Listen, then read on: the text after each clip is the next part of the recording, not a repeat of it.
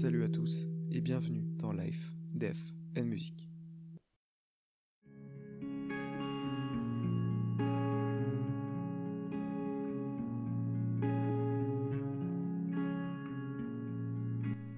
Il y a de très fortes chances que vous connaissiez ce riff. C'est l'intro d'une chanson mythique, peut-être la chanson la plus connue au monde. C'est principalement grâce à cette reprise d'Alléluia de Leonard Cohen que Jeff Buckley reste encore aujourd'hui un énorme nom de l'histoire de la musique. Pourtant, durant sa décennie de carrière, il n'a sorti qu'un seul album. Et c'est pourquoi je voulais revenir sur la carrière de celui qui avait encore énormément à apporter à la musique. Jeffrey Scott Buckley naît le 19 novembre 1966 à Anaheim, aux États-Unis. Quand il vient au monde, ses parents sont déjà divorcés. En effet, son père, Tim Buckley, chanteur à la carrière modeste, préfère se consacrer à sa carrière plutôt qu'à une vie de famille. Sa carrière, bien que ne décollant vraiment jamais à l'étranger, est saluée aux États-Unis. Plusieurs de ses chansons ont notamment été reprises par Radiohead ou Robert Plant. Ce qui est drôle, c'est que dans l'ouvrage Mille et un albums qu'il faut avoir écouté dans sa vie, un ouvrage qui répertorie des albums ayant changé ou innové un tant soit peu la musique, il y a trois albums de Tim Buckley qui y figurent, et Grace, l'unique album de Jeff, y figurera à titre posthume. Jeff sera élevé sous le nom de Scott Scotty Moorhead, car son beau-père qui l'a élevé s'appelait Ron Moorhead. En 1984, Jeff Buckley déménage à Los Angeles, avec pour objectif d'être diplômé en musique et s'inscrit au Guitar Institute of Technology, où il passe jusqu'à 17 heures par jour à travailler. Il obtient son diplôme l'année suivante. Ce diplôme lui aura appris le nécessaire pour enregistrer White Music, sa première maquette. C'est durant l'été 86 que va se nouer l'une des rencontres les plus importantes de sa vie, en la personne de Michael Clouse, un propriétaire de studio d'enregistrement avec qui il va collaborer durant trois ans. Il enregistrera des dizaines d'arrangements pour les démos des clients du studio. Jeff sera guitariste pour plusieurs petits groupes pendant les enregistrements, et en parallèle, il commence à se renseigner sur son père qu'il n'a pas connu. Il contacte alors Herb Cohen, l'ancien manager de Tim Buckley, qui l'aide à financer un EP intitulé The Babylon Dungeon Sessions, qui est totalement un flop. Mais heureusement pour Jeff, ça va pas durer. En 91, l'église de Sainte-Anne de New York tient à organiser un concert hommage à Tim Buckley. Il contacte alors Herb Cohen qui les oblige à inviter Jeff. Il accepte et se met à travailler sur un concert qui va lancer sa carrière. Il y rencontre Gary Lucas, un des plus grands guitaristes de l'histoire, et le courant passe très bien.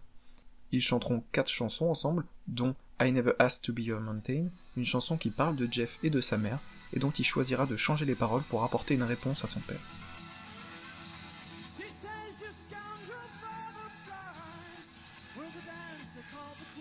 L'après-concert est fou. Jeff rencontrera Rebecca Moore, présente au concert, qui deviendra sa petite amie et s'amuse, et Gary Lucas lui propose de rester et s'installer à New York, proposition qu'il va évidemment accepter. Si Gary Lucas lui a proposé de revenir, c'est pour une raison simple, il veut que Jeff devienne le chanteur de son groupe Gods and Monsters. Gary lui envoie deux instrumentales et lui propose d'écrire des paroles et une mélodie dessus. Ces chansons deviendront Mojo Pin et Grace. De leur association naîtront 11 chansons, sorties en 2002 sous l'appellation Songs to.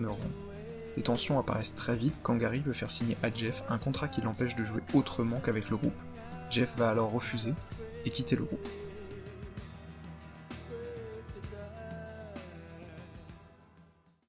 En 1992, Jeff découvre par l'intermédiaire d'un ami de sa copine un petit bar irlandais du nom de Ciné, un bar qui accueille tous les soirs des musiciens locaux. Il commence alors à se produire seul, et c'est le succès. Le patron du bar lui offre un créneau de 1h30 chaque lundi soir pour qu'il vienne y jouer, et il va jouer beaucoup de ses compositions, des reprises de ses idoles comme Bob Dylan, Nina Simone ou encore Nusrat Fateh Ali Khan, mais c'est surtout à ce moment que Jeff va commencer à chanter Alléluia de Leonard Cohen, chanson qui va lui permettre de commencer à se faire une petite réputation et d'attirer bon nombre de directeurs artistiques. Il reçoit des dizaines de propositions, il passera des mois et des mois à inspecter chaque aspect de chaque contrat, chaque phrase qui était écrite sur chaque document, pour finalement accepter leurs propositions, juste car Bob Dylan était dans leur maison de disques. Mais le souci c'est que Jeff, il aime vraiment pas enregistrer en studio. Alors avec Columbia et Andy Wallace, son producteur, mais aussi celui de Nirvana, Rage Against the Machine et Prince, il décide d'enregistrer un concert au ciné. Le 19 juillet, un essai est fait, mais la prestation est très mauvaise, et ni Jeff ni Columbia ne veut la sortir. C'est finalement le 17 août, lors de la seconde tentative, que l'enregistrement se passe bien, et qu'un concert de 2h37 est enfin capté.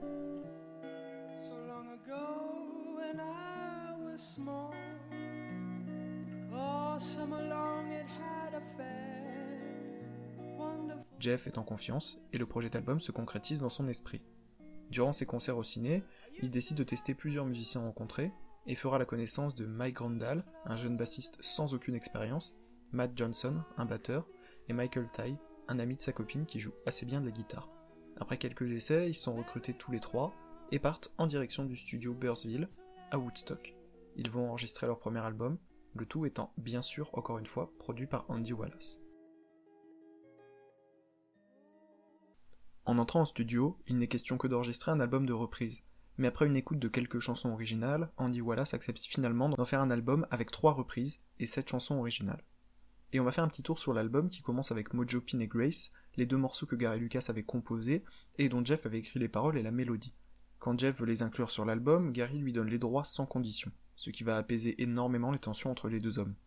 Vient ensuite Last Goodbye, qui sera un des singles de l'album et un énorme carton aux États-Unis, Lila Quine, une reprise d'une chanson des années 50 reprise par bon nombre d'artistes, puis vient So Real, une chanson qui a été créée en une seule nuit, la guitare et la voix ayant même été enregistrées en une seule prise, ce qui est une très grosse performance.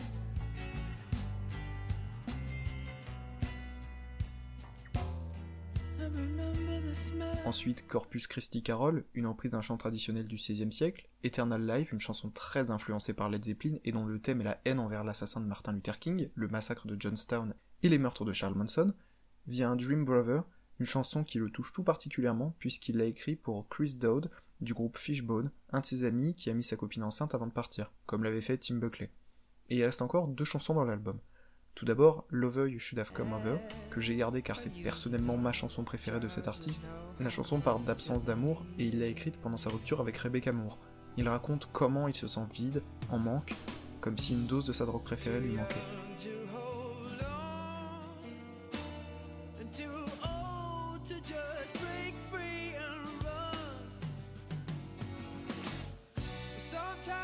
Une magnifique chanson que je vous encourage à écouter juste pour ressentir son état d'esprit. Et enfin, Alléluia. Écrite par le regretté Leonard Cohen en 1984, c'est une des chansons les plus connues de l'histoire avec plus de 300 versions différentes connues. En 91, c'est John Kell qui va reprendre cette chanson en changeant les paroles pour garder uniquement les couplets qu'il aime. Et c'est cette version-là, avec les couplets que John Kell aimait, que Jeff reprendra. Cet enregistrement va devenir mythique, mais pas immédiatement. Jeff ne verra même pas l'étendue de la popularité de cette chanson.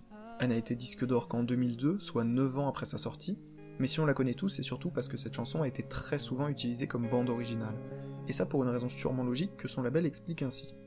Une façon d'admettre implicitement que ni les auteurs ni les acteurs ne savent transmettre les émotions aussi bien que Buckley. L'album sort enfin en août 94. D'abord en Europe, puis aux États-Unis. L'album connaît un accueil critique excellent en Amérique, où il vendra un million d'albums, mais en Europe c'est une toute autre histoire. Il va être acclamé en héros, il vendra en Italie, en France et au Royaume-Uni plus d'albums que dans son pays d'origine.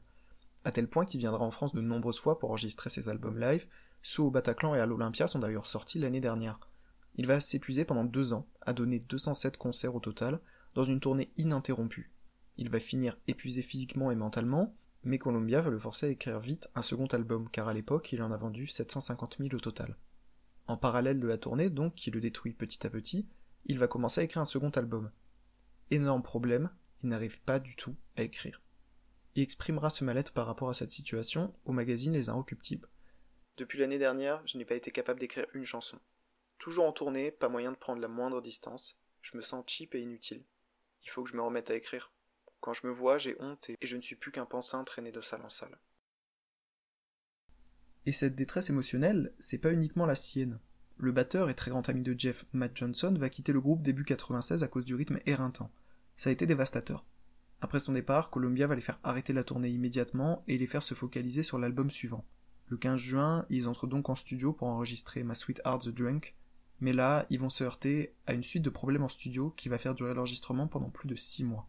D'abord, le nouveau batteur, Eric Idle, ne va pas réussir à s'adapter, et les deux mois qui suivent vont être ratés et n'apporter absolument rien.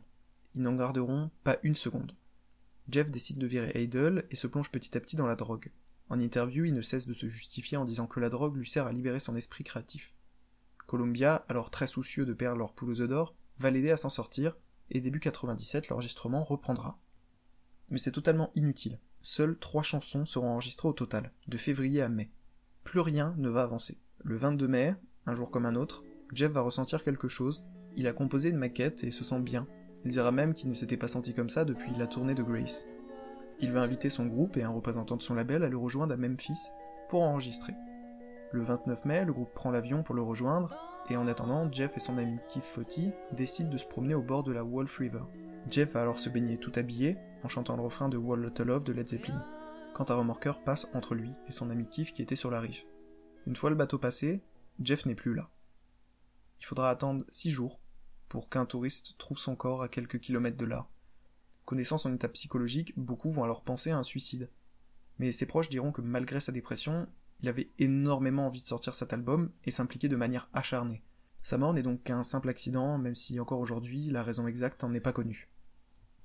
Sa mort arrivant très tôt, à l'âge de 30 ans, c'est elle qui fera la majorité de sa médiatisation. Et ce pour une raison simple, sa mère était avide d'argent. Très avide. Immédiatement après l'annonce de sa mort, elle prend en charge à 100% sa mémoire, tout d'abord en annulant purement et simplement la cérémonie funéraire que ses amis et collègues avaient prévue, et en en organisant une autre beaucoup plus people un mois plus tard.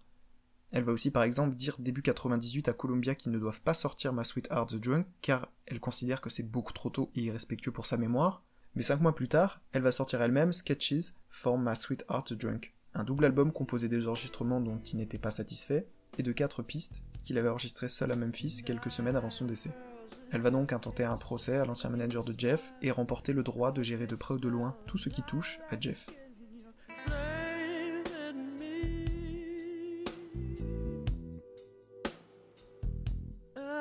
Jeff Buckley a eu une influence monstrueuse, de Radiohead qui composera Fake Plastic Trees en revenant bouleversé d'un de ses concerts, à Chris Martin de Coldplay qui dira lui avoir tout piqué, il est indisputable que l'influence qu'il a eue rayonne encore aujourd'hui sur la musique, et qu'il est parti beaucoup trop tôt. Il est venu, il a lâché un trésor, et il est reparti avant qu'on ait pu en profiter pleinement.